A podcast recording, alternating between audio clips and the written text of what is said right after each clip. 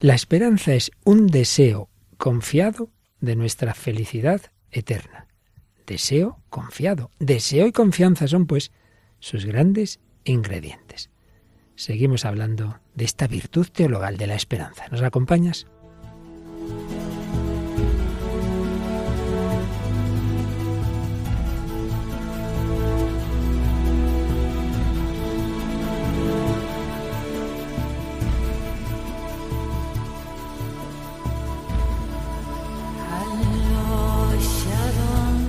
El hombre de hoy y Dios, con el padre Luis Fernando de Prada.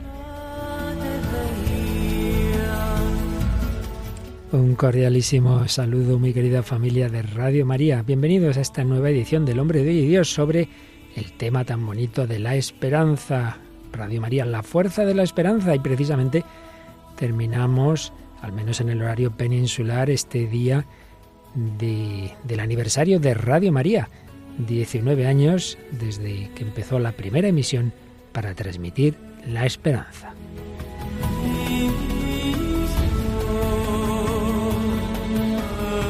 Lo terminamos también en este día en que 24 de enero hemos celebrado celebramos a San Francisco de Sales, patrono de los periodistas. Bueno, pues aquí tengo a dos ilustres comunicadoras periodistas, una de ellas periodista y también con la licencia de Humanidades, Mónica del Álamo. ¿Qué tal, Mónica? Muy buenas. Hola, padre. Muy bien.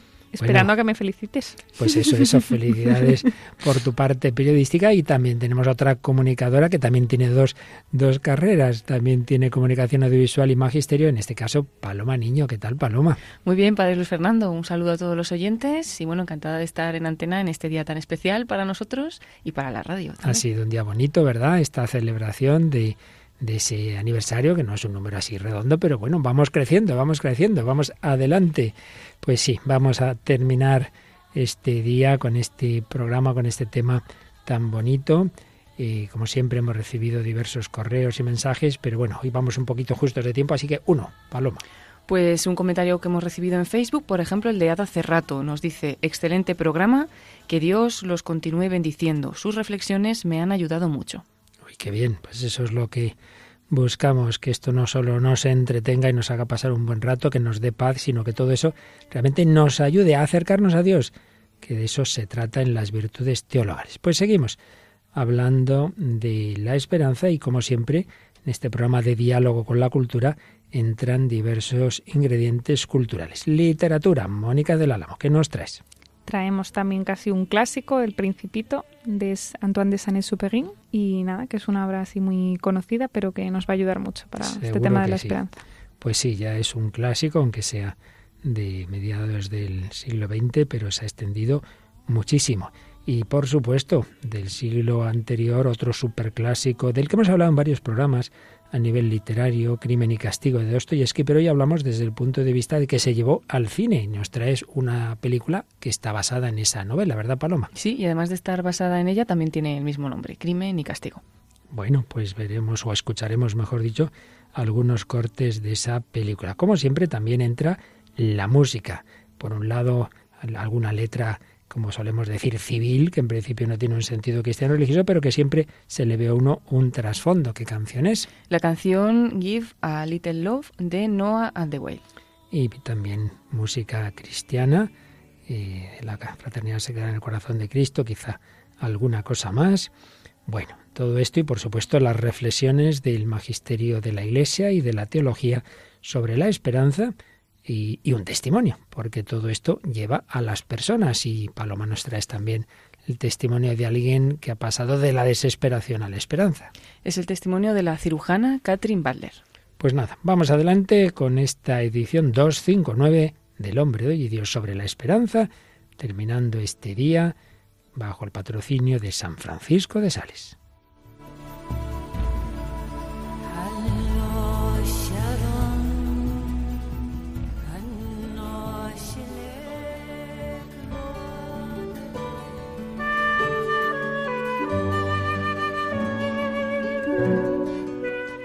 Estamos ya, como recordaréis, en la visión específicamente cristiana de la esperanza, después de haber visto otras muchas concepciones, incluso las más opuestas, como el nihilismo desesperanzado o las esperanzas inmanentes. Ahora estamos hablando de la esperanza en Dios, de la esperanza de contemplarle, de la esperanza de la vida eterna. El acto de fe, de esperanza y de caridad, esas tres grandes virtudes teologales, pues estamos fijándonos en lo que nos enseña la revelación cristiana sobre la esperanza. Pues bien, nos encontramos dos aspectos, dos elementos en la revelación al hablar de la esperanza. El deseo y la confianza. Deseo, deseamos ser felices, deseamos en último término nuestra plenitud, que es ver a Dios, el cielo. Tengo deseo de Dios, tengo deseo del cielo, pero ese deseo se va a cumplir, ese deseo va a llegar a ese su cumplimiento. Ahí entra la segundo, la segundo matiz, el segundo aspecto, la confianza, porque uno puede desear un enfermo em, que se va a morir, desearía vivir, pero, pero no, sabe que no, que eso no va a tener solución. No, no, la esperanza cristiana une el deseo con la confianza, la confianza de que con la gracia de Dios, sabiendo como sabemos lo que es Él, su amor, su misericordia, que Cristo ha muerto por todos, yo confío en que esa gracia será capaz de que yo responda. Ahí entra el aspecto complicado, que yo soy libre, que puedo rechazar esa gracia, pero confío, confío en su misericordia, en que alcanzaré el objeto de mi deseo, deseo y confianza.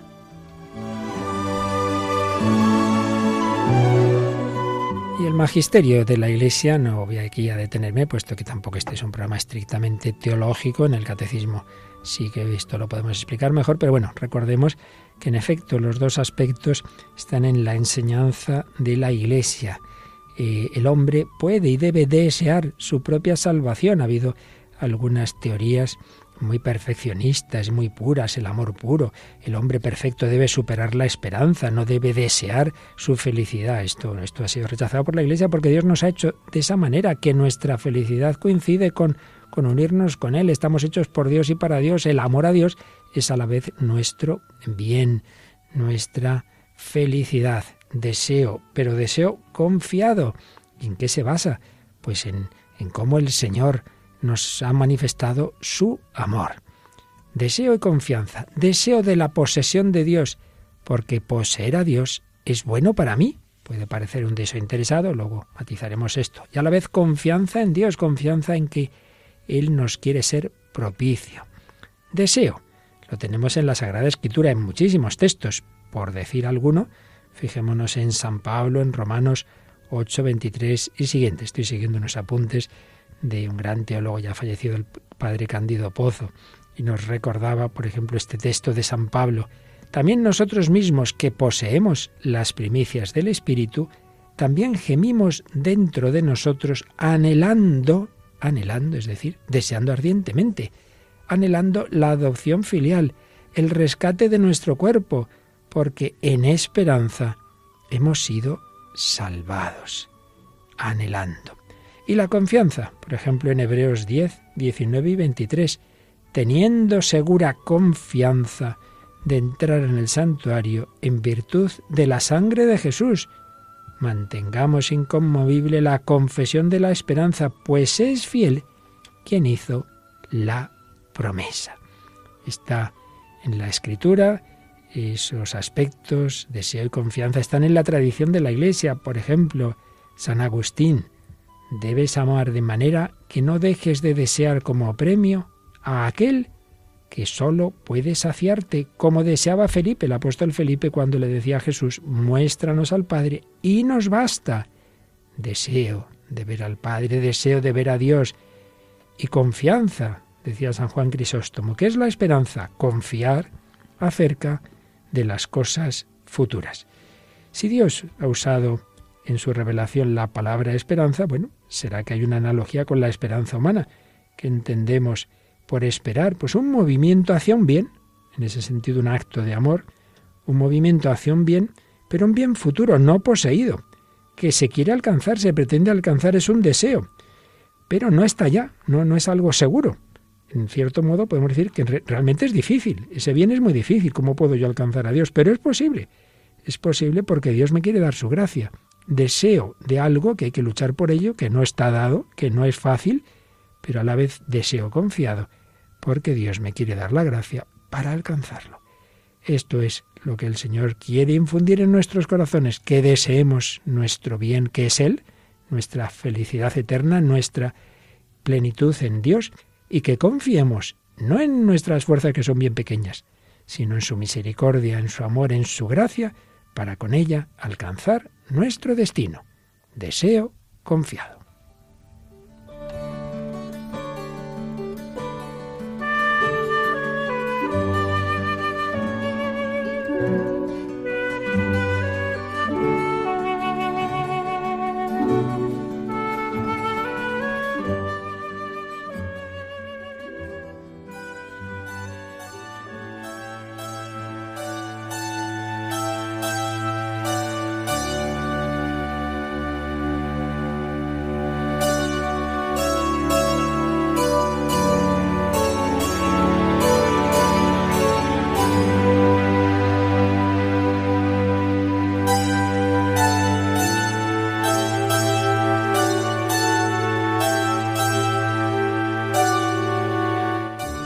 Pues aquí seguimos en Radio María, en El Hombre de Hoy Dios, hablando de la virtud teologal de la esperanza y de esos dos componentes psicológicos, digamos, de la misma, el deseo y la confianza. Bueno, pues esto está recogido en el Catecismo de la Iglesia Católica. De hecho, nos da una especie de definición, Paloma, en el número 1817, que si te parece, vamos a leer qué nos dice el Catecismo sobre la esperanza. La esperanza es la virtud teologal por la que aspiramos al reino de los cielos y a la vida eterna como felicidad nuestra, poniendo nuestra confianza en las promesas de Cristo y apoyándonos no en nuestras fuerzas, sino en los auxilios de la gracia del Espíritu Santo. Y luego nos pone un par de citas eh, del Nuevo Testamento, la primera de la carta a los Hebreos. Mantengamos firme la confesión de la esperanza, pues fiel es el autor de la promesa. Mantengamos firme esa confesión de la esperanza. ¿Por qué? Porque es fiel el que nos la ha prometido. Y también San Pablo a Tito 3.6. El Espíritu Santo, Él lo derramó sobre nosotros con largueza, por medio de Jesucristo nuestro Salvador, para que justificados por su gracia fuésemos constituidos herederos en esperanza de vida eterna. Herederos en esperanza de vida eterna. Dios nos ha prometido esa herencia y nuestra herencia es Él. Nuestro futuro es Dios, contemplar a Dios, gozar de Él, eso es la vida eterna. Y fijaos que se nos ha dicho, por un lado, que es una virtud por la que aspiramos, deseo. Queremos ser felices y nosotros sabemos que la plenitud de esa felicidad no se nos va a dar en los bienes terrenos, sino en el encuentro con Dios. Aquí ya empieza, pero plenamente en el cara a cara deseo. Pero luego nos ha dicho el catecismo poniendo nuestra confianza para alcanzar ese objetivo en que en las promesas de Cristo y apoyándonos no en nuestras fuerzas, sino en los auxilios de la gracia del Espíritu Santo. El siguiente número, en 1818, eh, habla de algo que tratamos en días anteriores, y es que esta esperanza de ver a Dios, de contemplarle, incluye también los distintos bienes que Dios nos pone en este mundo, en tanto en cuanto me ayuden a alcanzar ese objetivo, los puedo esperar y los puedo pedir. Lo veíamos el día pasado a propósito de la película Little Boy. Bueno, pues Señor, si esto que te pido me ayuda a llegar a la vida eterna, entonces yo también lo espero y lo confío recibir. Por tanto, lo humano bien ordenado entra también dentro de este último objetivo de la esperanza que es el cielo. 1818 del Catecismo. La virtud de la esperanza responde al anhelo de felicidad puesto por Dios en el corazón de todo hombre. Asume las esperanzas que inspiran las actividades de los hombres, las purifica para ordenarlas al reino de los cielos, protege del desaliento, sostiene en todo desfallecimiento, dilata el corazón en la espera de la bienaventuranza eterna. El impulso de la esperanza preserva del egoísmo y conduce a la dicha de la caridad. Así pues, responde al anhelo de felicidad que ha puesto Dios en el corazón de todo hombre y de hecho ese es uno de los caminos, de los resquicios por los que cualquier persona, aunque diga que no cree en Dios, pero al final, como está hecho, como todos, para la felicidad plena, y esa felicidad plena no se encuentra en esta vida y en este mundo, pues todo hombre llega a un momento en que se puede preguntar, y no será que hay un Dios que es el que ha puesto en mí este deseo de felicidad y que solo Él puede colmarlo. Pero eso incluye las esperanzas de los bienes buenos de este mundo, purificar lo que no sea tan bueno, nos protege del desaliento, que importante esa virtud de la esperanza en esos momentos de desánimo, dilata el corazón. Bueno, pues ahora estamos pasándolo mal, pero pero sabemos que llegaremos a la bienaventuranza eterna. Es un impulso, por otro lado, que preserva del egoísmo, conduce a la alegría de la caridad, porque yo espero para mí, pero espero para los demás. Yo quiero que los demás también sean felices. Yo no solo pido mi salvación, la pido la de todos. Y además eso no va contra el amor de Dios, porque Dios es el primero que yo quiere que, él quiere que yo sea feliz. Amar al prójimo como a uno mismo. Dios quiere que me ame, que sea feliz. Bueno, seguiremos profundizando en estos aspectos teológicos, pero antes de seguir con ello, eh, Mónica, vamos a, ver algunos de estos aspectos ese deseo, esa esperanza, esa confianza en la obra que hoy nos has traído, ese clásico del siglo XX, El Principito, de Sané Superior, como se pronuncie, que yo no sé francés. Pues como decías, padre, es una obra de, de 1943. Fijaos, él muere en el 44, Antón de San Superior, o sea que realmente es casi, casi de... se publica antes de que él muera. Y pues sí que habla, bueno, habla de muchas cosas, eh, ya sabéis, eh, que es la historia de un, un aviador, ¿vale? Un, un, un, piloto que se queda atrapado en el desierto, ¿no? Este cuenta un poco que él era un niño pues creativo como todos los niños y muy imaginativo, pero que el mundo, digamos, un poco escéptico de los adultos le hace volverse un adulto un poco escéptico. Entonces se encuentra de repente en medio del desierto con un niño, con un hombrecito, como le llama él, y que le, está, le pide que le dibuje un cordero, que le dibuje un cordero y el otro dice, bueno, si estamos en medio del desierto, de dónde ha salido, de dónde tal, pero se va como dejando llevar por este principito que le, que le empieza a hacer como peticiones, eh, preguntas a las que él a veces no sabe responder. Y el principito le cuenta su historia, que él viene de un planeta lejano que en el que tiene una rosa, tiene tres volcanes, tiene una serie de cosas y luego pues que él ha decidido ir viajando por distintos planetas y en cada planeta encuentra un hombre distinto, un, pues a veces uno muy vanidoso, otros uno que se dedica solo a beber y a beber para olvidar y a olvidar para qué ha bebido y beber para tal y, entra así, o, luego otra persona que, que quiere poseer todas las estrellas, bueno, se encuentra como con personajes muy distintos. Y luego se encuentra con los hombres de la Tierra, bueno, con este hombre en particular. Pero bueno, una de las enseñanzas así más, más conocidas del principito es la conversación que tiene con el zorro. El principito se encuentra un zorro y de alguna manera tienen una conversación los dos que, que habla de la esperanza, ¿no? De alguna manera el zorro le enseña al principito a esperar y eh, el principito, eh, y, o sea, es como recíproco, ¿no? Porque el, zorro le enseña a hacerse amigo de él, pero a cambio, pues él aprende con esa espera y esa amistad. Entonces, eh, están hablando los dos, el zorro y el principito, y el zorro le explica, dice, mi vida es monótona. Cazo gallinas, los hombres me cazan, todas las gallinas se parecen y todos los hombres se parecen. Me aburro, me aburro un poco. Pero si me domesticas, mi vida se llenará de sol. Conoceré un ruido de pasos que será diferente de todos los otros. Los otros pasos me hacen esconder bajo la tierra. El tuyo me llamará fuera de la madriguera, como una música. Y además, mira, ¿ves allá los campos de trigo? Yo no como pan, para mí el trigo es inútil. Los campos de trigo no me recuerdan a nada. Es bien triste. Pero tú tienes cabellos color de oro. Cuando me hayas domesticado será maravilloso. El trigo dorado será un recuerdo de ti, y amaré el ruido del viento en el trigo. El zorro cayó y miró largo tiempo al principito. Por favor, domestícame. Me gustaría, responde el principito, pero no tengo mucho tiempo. Tengo que encontrar amigos y conocer muchas cosas. Solo se conocen las cosas que se domestican, dice el zorro. Los hombres ya no tienen tiempo de conocer nada. Compran cosas hechas a los mercaderes. Pero como no existen mercaderes de amigos, los hombres ya no tienen amigos. Si quieres un amigo, domestícame. ¿Qué hay que hacer? dice el principito. Dice, hay que ser paciente. Te sentarás al principio un poco lejos de mí, así en la hierba. Te miraré de reojo y no dirás nada. La palabra es fuente de malentendidos. Pero cada día podrás sentarte un poco más cerca. Al día siguiente volvió el principito. Hubiese sido mejor venir a la misma hora, le dice el zorro. Si vienes, por ejemplo, a las cuatro de la tarde, comenzaré a ser feliz desde las tres. Cuanto más avance la hora, más feliz me sentiré. A las cuatro me sentiré agitado e inquieto. Descubriré el precio de la felicidad. Pero si vienes a cualquier hora, nunca sabré a qué hora preparar mi corazón. Los ritos son necesarios. Le pregunta el principito, ¿y qué es un rito? Dice, es algo demasiado olvidado. Es lo que hace que un día sea diferente de otros días, una hora de las otras horas.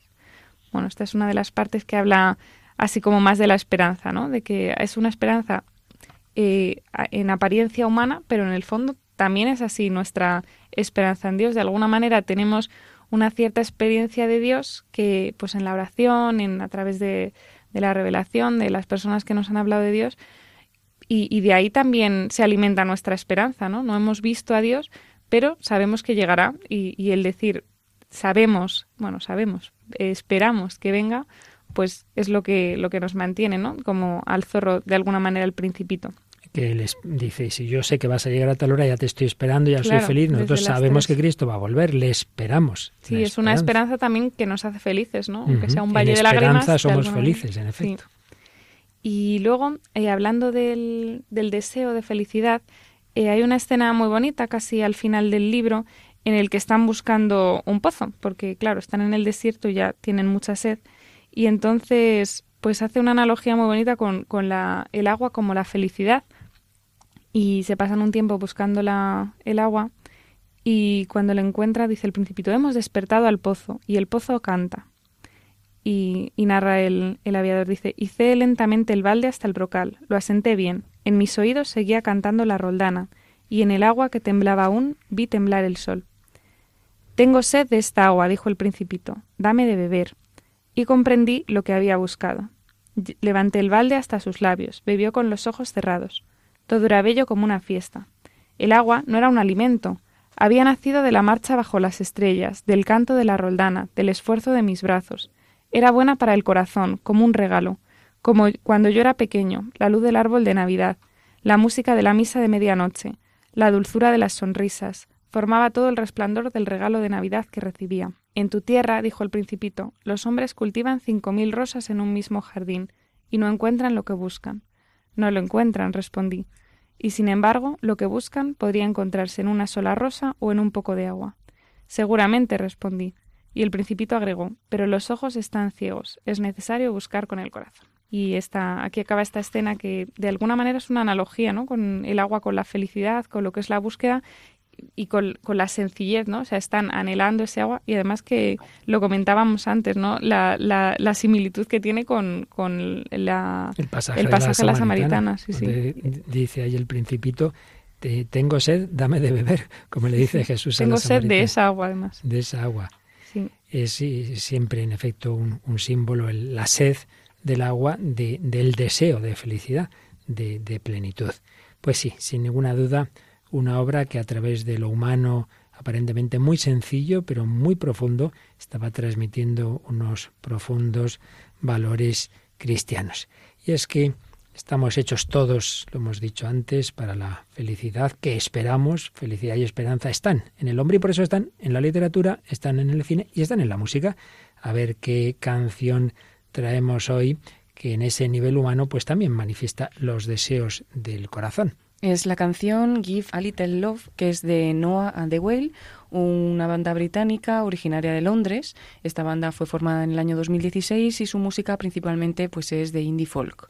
La banda está compuesta por cinco integrantes y se hicieron famosos gracias a sencillos como por ejemplo Five Years Time. Hoy escucharemos pues esta que hemos dicho, Give a Little Love. Vamos con ella.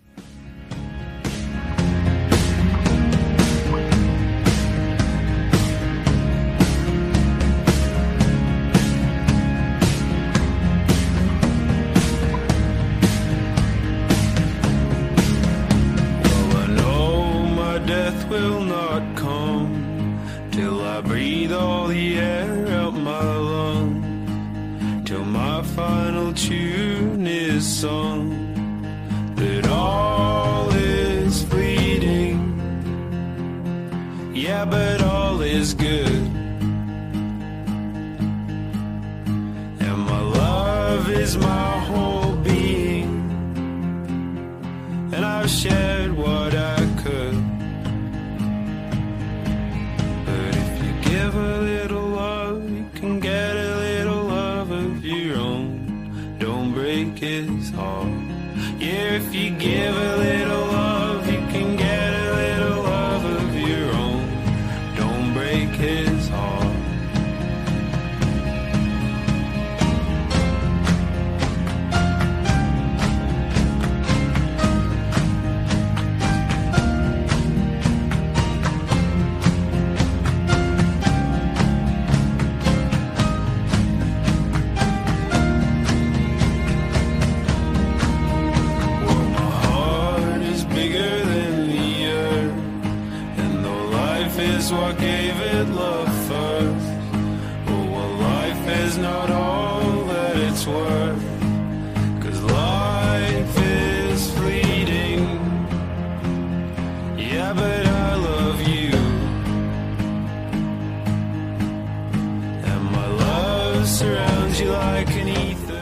Aquí seguimos en El Hombre de Dios, Paloma Niño, Mónica del Álamo y un servidor Padre Luis Fernando de Prada hablando de la esperanza y ahora escuchando esta canción Give a Little Love de Noah and the Whale. Una canción en la que vemos rasgos de, esperanza, de, amor y que, bueno, como pasa tantas veces en, en las letras, en la poesía, en la música, y se puede interpretar a distintos niveles. ¿Cómo la ves tú, Mónica? A ver qué, traduciendo al castellano, qué ideas nos transmite. Pues a mí me parece como un canto al amor, ¿no? Que eh, está hablando de la importancia del amor y, lo diferencia de, de, lo caduco de la vida, ¿no? Y parece que tiene también como un cierto sentido trascendente porque dice, al principio dice, sé que mi muerte no vendrá hasta que expire todo el aire de mis pulmones, hasta que mi melodía final sea cantada. Todo es fugaz, pero todo es bueno, y mi amor es todo mi ser.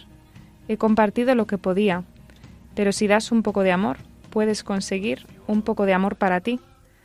Habla de no rompas su corazón, que a lo mejor eso sí que es más inmanente, o, bueno, incluso podía hablar del de Dios, ¿no? Pero eh, en, en, el fondo es todo el rato, pues da un poco de amor y así es como puedes recibirlo. Y de hecho, Paloma, me comentabas que el vídeo esta canción se ve una persona que hace un favor, otra que lo ve y hace otro favor, ¿verdad? Sí, es una especie de, cadena de favores y desde un primer acto, ¿no? Digamos que es el que luego produce todos los demás, porque lo van viendo otros, ¿no? Y ahí podemos interpretar, como vimos en otro programa, que precisamente el amor genera esperanza. Claro, pequeños gestos de amor generan pequeñas esperanzas. Un inmenso gesto de amor como el que tiene Dios por nosotros hasta morir por nosotros genera una grandísima esperanza.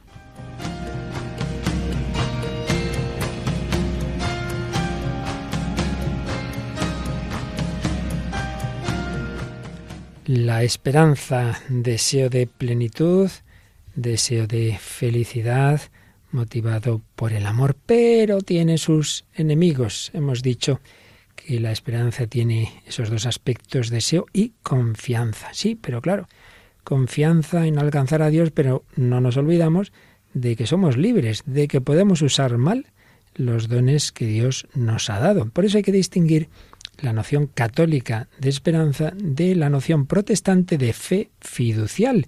En Lutero eh, hay una certeza de la fe fiducial. Él decía, nadie puede ser justificado sino por la fe, pero entendía la fe como que uno crea con fe firme que está justificado, que, que está seguro que se salva, que uno tiene que tener esa certeza absoluta.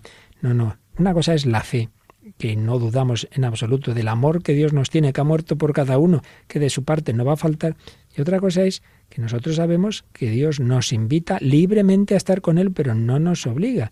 Y por ello la esperanza sí es un deseo confiado, confiado en el amor de Dios, pero no es esa certeza absoluta porque sabemos que ese Dios que quiere salvarnos cuenta con nuestra cooperación, una cooperación que es fruto de la gracia, pero que podemos rechazar esa gracia, podemos no cooperar, podemos pecar incluso contra la esperanza. Por eso, sí, Dios quiere que todos los hombres nos salvemos, pero no nos va a quitar la libertad. Y ha podido llegar a decir esa frase tan durísima que dijo Jesús de Judas. Más le valdría no haber nacido. ¿Quién está absolutamente cierto de haber hecho todo lo que debía? ¿Quién está absolutamente cierto de que va a hacerlo siempre en el futuro? Incluso al reflexionar sobre su propio corazón, el hombre no puede excluir una cierta sombra de duda sobre su propia sinceridad. Y si encima hemos cometido errores graves o pecados muy graves, delitos muy graves, entonces podemos tener un motivo de tentación contra la confianza, pensar que Dios no es capaz de perdonarnos y puede eso quitarnos la confianza, llevarnos a la desesperación o el problema del mal, que tantas veces hemos hablado, el sufrimiento. Pues bien, todo esto está presente en esa inmensa obra de la que hemos tratado en otros programas, Crimen y Castigo de Dostoyevsky. La enfocamos la última vez en relación con Nietzsche, el superhombre, pero aquí vamos a verla en este aspecto de la, de la esperanza que no debemos perder siendo verdad lo que acabo de decir, que no tenemos la certeza absoluta de que yo vaya a actuar bien, pero lo que sí que sabemos es que de parte de Dios siempre va a estar la oferta de su gracia y de su misericordia. Recordemos que el protagonista, Raskolnikov, pues no tanto por motivos económicos, sino por se considera un superhombre, que hay una prestamista, que es una usurera y piensa que no debe vivir, pues va y la, asesina. Pero en esto entra su hermana, que en cambio la hermana era buena mujer y claro, pues necesita que no queden testigos, mata a las dos. Y aquí no, no entro en el detalle de la obra, que ya digo, la hemos tratado en otras ocasiones, pero eh, conoce a una mujer que muy buena, pero que tiene que, para sacar adelante a su familia, está ejerciendo la prostitución, pero tiene un sentido cristiano muy profundo. Pues vamos a escuchar un diálogo entre Raskolnikov y esta mujer, Sonia, cuando se ha producido el asesinato, cuando no se sabe quién ha matado a esas dos mujeres y se encuentran ellos dos y escuchamos este diálogo de esta película. Pero dinos, Paloma, a qué película en concreto eh, nos referimos en la que se llevó al cine esta gran obra de, de Dostoyevsky. Sí, fue la película del mismo nombre, Crimen y Castigo, del año 1998 y realizada en Estados Unidos y con una trama muy similar a la de, a la, de la novela, básicamente la misma historia. ¿Y el director y alguno de los actores para que nuestros oyentes la sitúen? Sí, dirigido por Joseph Sargent y algunos actores como Ben Kingsley, Patrick Dempsey, Julie Delphi y Eddie Marsan. Pues vamos a escuchar ese diálogo que decía entre Raskolnikov, Rodia y Sonia. ¿Cómo está tu madre? Se ha vuelto loca. Está muy mal. Antes era fuerte, bondadosa y muy lista. Además está en la miseria. Necesita comprar ropa para los niños, pero no tiene dinero. Está enferma. Escupe sangre. Y pronto morirá. ¿Y tú serás capaz de mantener a los niños? No gano lo suficiente. Gracias. Hay muchas mujeres como yo. Polenka también será como tú. No. Mi hermana pequeña en las calles. Jamás. Dios no puede ser tan cruel. Entonces, ¿por qué lo ha sido contigo? Eso no es cosa de Dios, sino de los hombres. ¿Cómo puedes dudar de Dios? Dios. ¿Dónde está Dios? Yo solo veo dolor y sufrimiento, pobreza y enfermedades, hambre y crueldad, y me pregunto a mí mismo, ¿por qué lo permite? Viendo todo esto es lógico dudar de la existencia de Dios. Espera. Aquí está la respuesta. Ahí no está la respuesta. Este libro bendito que me dio una buena mujer Qué buena que mujer. sufrió mucho y que ahora está en el cielo. ¿De quién hablas? De Elisabetta, la hermana de la prestamista que fue asesinada.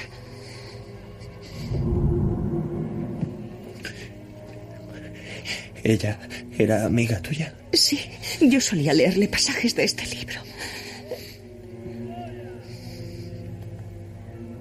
Pues léemelos a mí. Me interesa la historia de Lázaro, que resucitó de entre los muertos. Lee, Sonia. He abandonado a mi familia y tú eres lo único que me queda. Somos dos almas perdidas que debemos sufrir juntos. Léeme la historia de Lázaro que resucitó de entre los muertos. Había un hombre que estaba enfermo, llamado Lázaro de Betania. Jesús le dijo a María, tu hermano resucitará.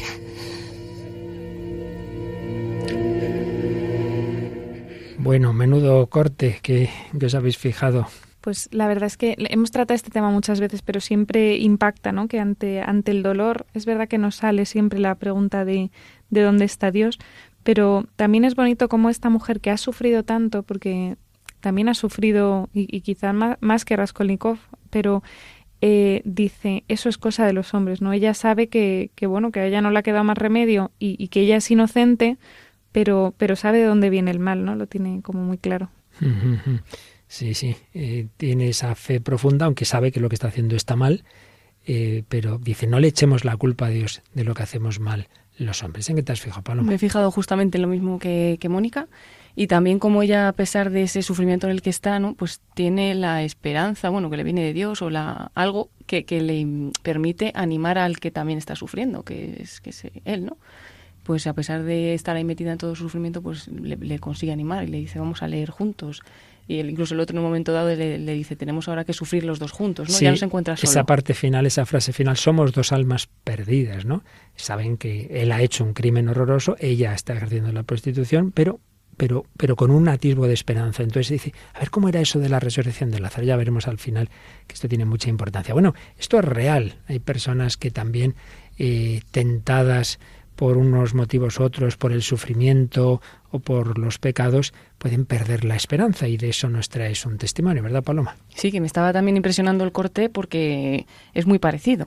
Vamos a hablar de la cirujana. Suele pasarnos, ¿verdad, Mónica? Nos pasa a menudo. La cirujana Catherine Butler bueno, pues ella sufrió una gran crisis existencial precisamente al ver tanto mal y sufrimiento en su trabajo, en el hospital, ¿no? Y sobre todo muchas veces porque veía que ese caos y ese sufrimiento estaba provocado por el propio ser humano. Ella pues recuerda algunos momentos que le hicieron caer en esta crisis. Una sala de urgencias, prisas, nervios. Cuenta, mis ojos siguen el monitor cardíaco. La distancia entre los latidos de mi paciente se alargaba. El ritmo descendente significaba que la sangre que fluía de su cráneo fracturado estaba expulsando el cerebro. Tenía 22 años y mientras dormía alguien le golpeó con un bate de béisbol.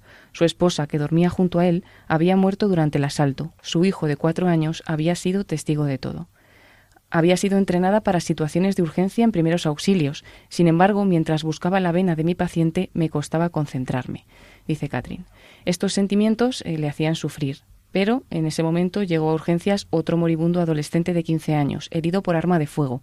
Sin pensarlo, le abrió el pecho con el bisturí y vio que la bala le había atravesado la aorta. No iba a sobrevivir. Ahora ella luchaba por no llorar. Pero cuando intentaba apaciguar los ánimos, un mensaje le devolvía la realidad. Llegaba a la sala de reanimación otro adolescente de 15 años, también con un disparo en la cabeza. Poco después llegaba su madre, que gritó y se desplomó en el suelo. Catherine se quitó los guantes ensangretados y salió corriendo de la sala mientras lloraba. El misterio del mal le sobrepasaba. Entró así en una profunda crisis, ya no sabía por qué se había convertido en cirujana, no le encontraba respuesta a las preguntas más profundas de la vida. Su fe, pues era la de una persona cristiana por tradición y no lograba encontrar ningún tipo de respuestas. Al salir del hospital, condujo su coche sin un destino fijo y dice que cuando abrió los ojos para orar no le salían las palabras. Me sentí abandonada por Dios y pensé que el Señor, si hubiera existido alguna vez, me había abandonado. Desde ese momento cayó en un agnosticismo escéptico que le acabó llevando a una desesperación en la cual se llegó hasta plantear el suicidio. Además, en ese tiempo su marido también había perdido el trabajo, sin embargo él, en vez de rebelarse como ella, pues se refugió en la iglesia. Ella empezó a ir a misa con su marido, pero seguía con esa postura escéptica. Y Dios fue a su encuentro, y fue a su encuentro precisamente donde había empezado el problema, en el hospital. Un día llegó a sus manos un paciente, Ron, un hombre de mediana edad que había tenido un paro cardíaco, tenía una lesión cerebral grave provocada por una falta de oxígeno. Estaba en estado vegetativo y aunque tenía los ojos abiertos, no estaba consciente. Los neurólogos habían dicho que nunca se iba a recuperar. Sin embargo, todos los días la esposa de Ron y su hija rezaban junto a la cama del hospital para que ocurriera un milagro. Una mañana la mujer eh, sonrió a Catherine y entonces ésta se le acercó. Y la mujer le dijo, ayer por la tarde recé y recé, y cuando me desperté sabía que todo iba a ir bien. Dios me dijo que todo va a ir bien. La cirujana pues estaba admirada de esa convicción y de esa esperanza, pero los datos clínicos decían todo lo contrario. Incluso esa admiración empezó a ser ya un poco molestia para Catherine y para todos los miembros médicos que había en el hospital. ¿no? Mis colegas y yo luchábamos para ocultar nuestra preocupación, nos mirábamos como diciendo, todo esto es insoportable. Así siguió hasta que un día la mujer y su hija llegaron gritando. Ron se había movido. Ella se acercó a la cama y se dirigió al paciente, pero no tuvo respuesta, y entonces le explicó a la familia que simplemente era un movimiento reflejo. Pero la mujer de Ron le dijo que no. Le dijo, mira, puso su mano sobre el hombro de, su marido y le gritó al oído que moviera el dedo gordo del pie derecho, y lo movió. Al día siguiente volvió la cabeza hacia ellos, después parpadeó y poco a poco en dos semanas ya estaba despierto y en tres semanas estaba sentado en una silla. La ciencia médica no podía explicar esta recuperación, explicó así Catherine también. Entendió que había sido un milagro, que ya había sido testigo del mismo y que Dios tenía que existir, pero seguía con una pregunta ¿cómo podía conceder Dios tantas bendiciones, pero a la vez permitir el sufrimiento? Su esposo le pidió entonces que leyera el Evangelio para que encontrara una respuesta. La lectura me reveló el amor que Cristo nos tiene, un amor en pinceladas que nunca había visto. La agonía que sufrió por nuestro bien me dejó sin aliento. Él también había sufrido, se enfrentó cara a cara con el mal, soportó tal sufrimiento por nosotros. El Señor ha usado mi desesperación, así como Cristo resucitó a Lázaro para que otros creyeran, Él redime el sufrimiento, las heridas de bala, el luto, los trabajos perdidos, los redime para su gloria. En su misericordia baja para alentarnos y completar los milagros que no podemos entender. Bueno, pues esto es increíble, porque en efecto es un poco lo que vamos a ver en, en Crimen y Castigo, pues eso, vivido por una persona de nuestro tiempo, ¿no? Y que también el sufrimiento, y, generalmente por lo que nos has contado, sufrimiento generado por el hombre, por todos esos ataques, esos atentados, ¿verdad? Eh, que nos puede llevar a perder la confianza en Dios, en el hombre, en la felicidad, etcétera. Realmente llamativo. ¿Qué, qué, destacaríais del testimonio? Pues la analogía también que tenemos con, con esto que, que, estamos tratando y, y luego eso, que, que, es verdad que el misterio del mal no, o sea, no tiene respuesta, ¿no? O sea, es un misterio precisamente, pero lo que sí somos testigos muchas veces es de lo, lo último que decía Paloma, de, de, cómo Dios se las apaña para hacer el bien en el mal, ¿no? Y eso, o sea, a partir del mal que sucede, que, creamos nosotros, pues, pues es capaz de llegar al corazón de las personas, de actuar.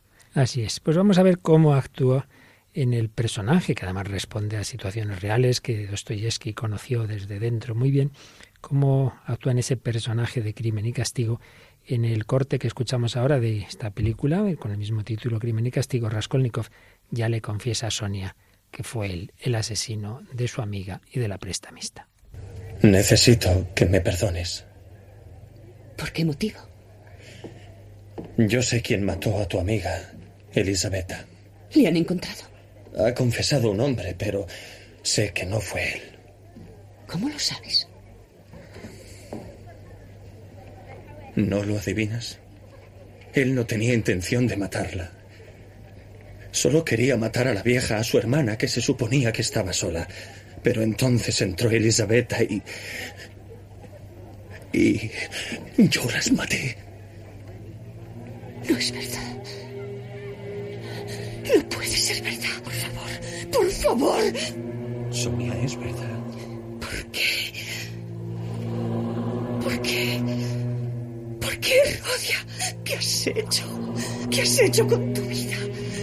Tan bien tú estabas o lo hiciste para ayudar a tu madre. Todavía no lo sé. Tal vez. No, no, no fue por eso. No fue por dinero. Lo hice porque... Bueno, no sé por qué.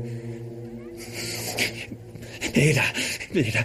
Era una mujer odiosa, despreciable. Yo... Yo quería cambiar el mundo, convertirlo en algo mejor. Quería deshacerme de ella y de todos los que son así. Era mala y cruel y se aprovechaba de la gente. Deshacerme de ella no fue un pecado. Fue hacer justicia. Los grandes hombres hacen cosas terribles para mejorar el mundo. Piensa en Napoleón, piensa en lo que logró. Yo quería ser como él. Quería ser un nuevo Napoleón. Pero entonces entró Elisabetta y todo se echó a perder. Ella no se merecía morir. He destrozado mi vida. Estoy muerto. Rodia. Rodia. Amor mío. ¿Cómo puedes amarme ahora? Puedo dejar de amarte. Mi corazón es tuyo. Y yo iré contigo hasta el fin del mundo. Cuando te perdonen. Debes confesar la verdad. Debes contar al mundo lo que has hecho. No. Debes. No, debes no, hacerlo, no me entregaré jamás. No me entregaré. La policía no tiene pruebas contra mí. Ya ha confesado un hombre. ¿Vas a permitir que él pague por tu crimen? Ya no puedo vivir sin ti. Y yo no puedo estar contigo hasta que estés dispuesto a espiar tu crimen.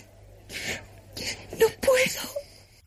Impresionante diálogo de crimen y castigo ante un crimen horroroso. Fijaos que por un lado hay una reacción de autojustificación, no, no, pues yo tenía que matar a la prestamista, es verdad que luego aparece la otra, eso, eso fue el error, pero quiere justificar que hay motivos por los que uno puede matar a otra persona. Y en cambio la reacción de Sonia es, no, no, hay que reconocerlo, hay que pedir perdón, hay una posible redención, pero coinciden en que ese hecho pues realmente ha, ha destrozado su vida, pero él llega a decir estoy muerto, pero ella confía en la resurrección de esa de ese corazón. Bueno, ¿qué os ha parecido?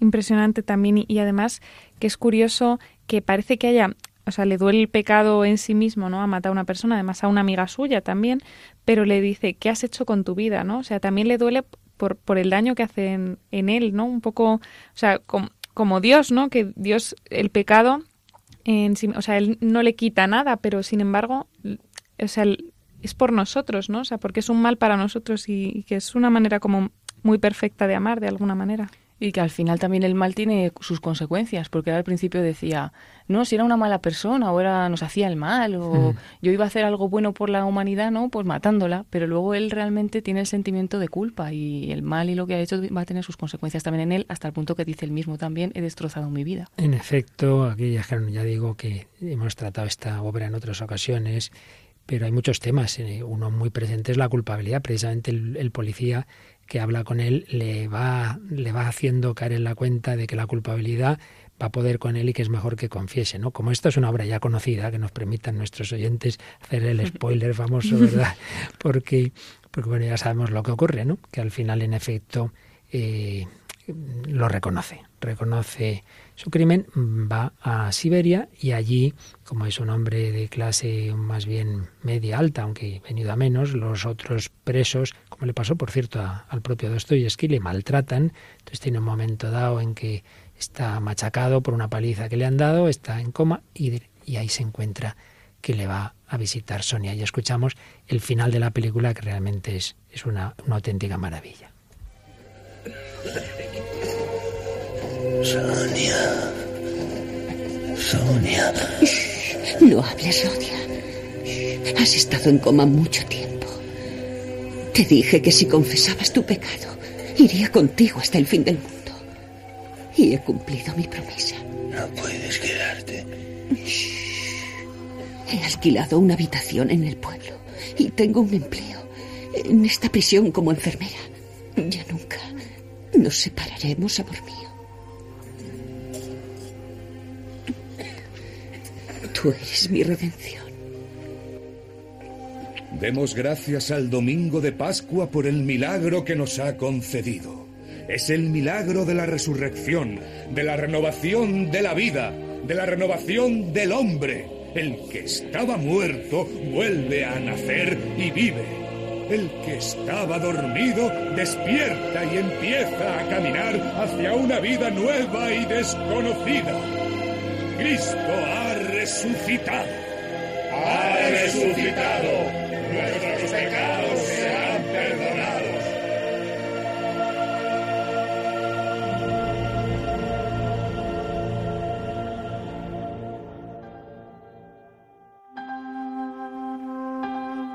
Y es que al final de la película aparece la celebración de la misa en ese en ese campo de concentración, de trabajos forzados, esa celebración, esos presos que dicen Cristo ha resucitado, nuestros pecados han sido perdonados, no han tenido la última palabra, hay esperanza, esa esperanza que el amor de Sonia infundió en el corazón de Raskolnikov. Bueno, impresionante, ¿verdad?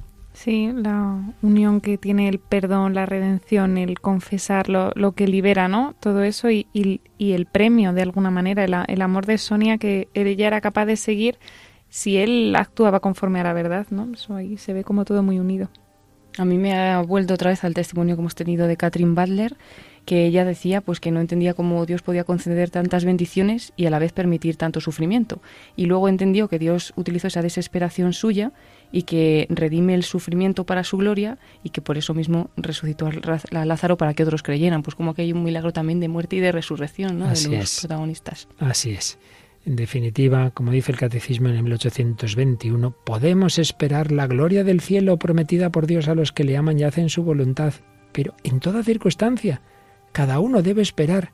En toda circunstancia, también si uno reconoce que ha actuado mal, que ha cometido graves pecados. Dios te quiere perdonar.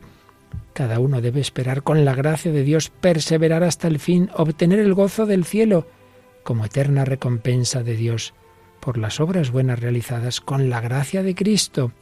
En la esperanza, sigue diciendo el catecismo, la Iglesia implora que todos los hombres se salven. Espera estar en la gloria del cielo, unida a Cristo, su esposo. Y cita a nuestra Santa Teresa de Jesús el catecismo, espera, espera, que no sabes cuándo vendrá el día ni la hora. Vela con cuidado, que todo se pasa con brevedad, aunque tu deseo hace lo cierto dudoso y el tiempo breve largo. Mira que mientras más peleares, más mostrarás el amor que tienes a tu Dios y más te gozarás con tu amado, con gozo y deleite, que no puede tener fin. Pues sí, aunque no seamos dignos, Señor, no soy digno, pero tú has muerto por todos, por eso espero, por eso confío, confío en el amor y la misericordia de Dios.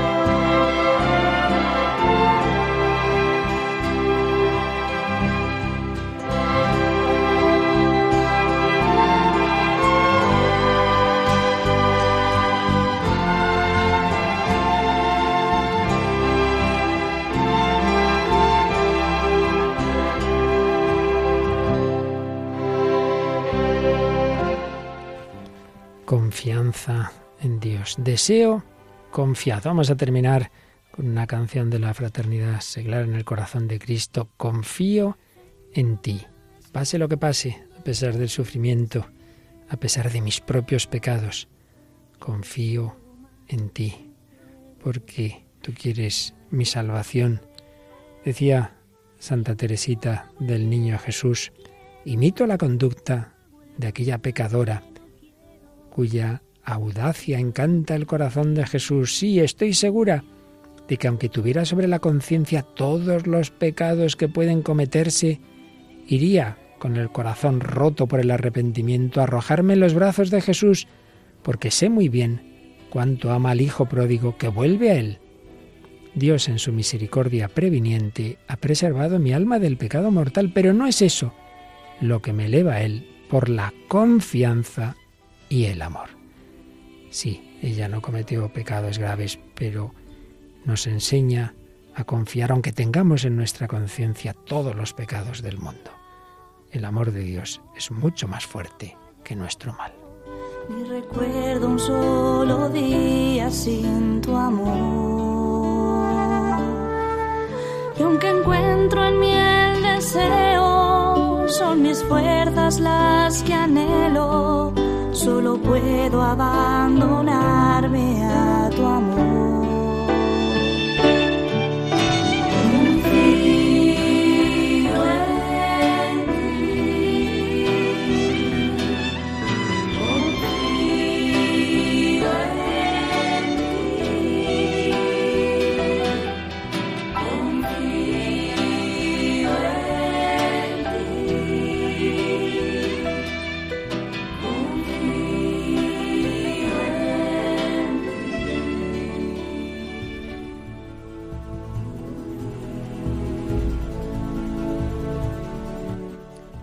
Confío en ti. Confianza, deseo. Seguiremos hablando de esta gran virtud, de la confianza y de sus opuestos, de la desesperanza, de la presunción. Seguiremos haciéndolo en próximos días porque es muy importante arraigarnos en la esperanza. Bueno, hemos salido con un poquito más de esperanza, Mónica del Álamo. Por supuesto, cada vez más, pero estos programas la verdad es que te ponen las pilas. Bueno, Paloma Niño, también muchas gracias por tu colaboración y por ese testimonio que nos has traído también de esperanza. y recuérdanos el contacto con nuestros oyentes. Pues puede ser a través de correo electrónico el hombre de hoy y dios arroba o también en las redes sociales en nuestra página de Facebook buscando por el nombre del programa el hombre de hoy y dios encuentran ahí las publicaciones de cada uno de los programas y pueden hacer los comentarios que quieran y algunos de ellos pues los leeremos también en antena. Así es, pues gracias de nuevo Mónica del Álama, Paloma Niño y a todos y cada uno de vosotros que seguimos peregrinando hacia la vida eterna bajo la estrella de María. Terminamos este día que hemos celebrado el cumpleaños 19 de Radio María, la fuerza de la esperanza. Bajo su manto, que Dios os bendiga y hasta el próximo programa, si Dios quiere.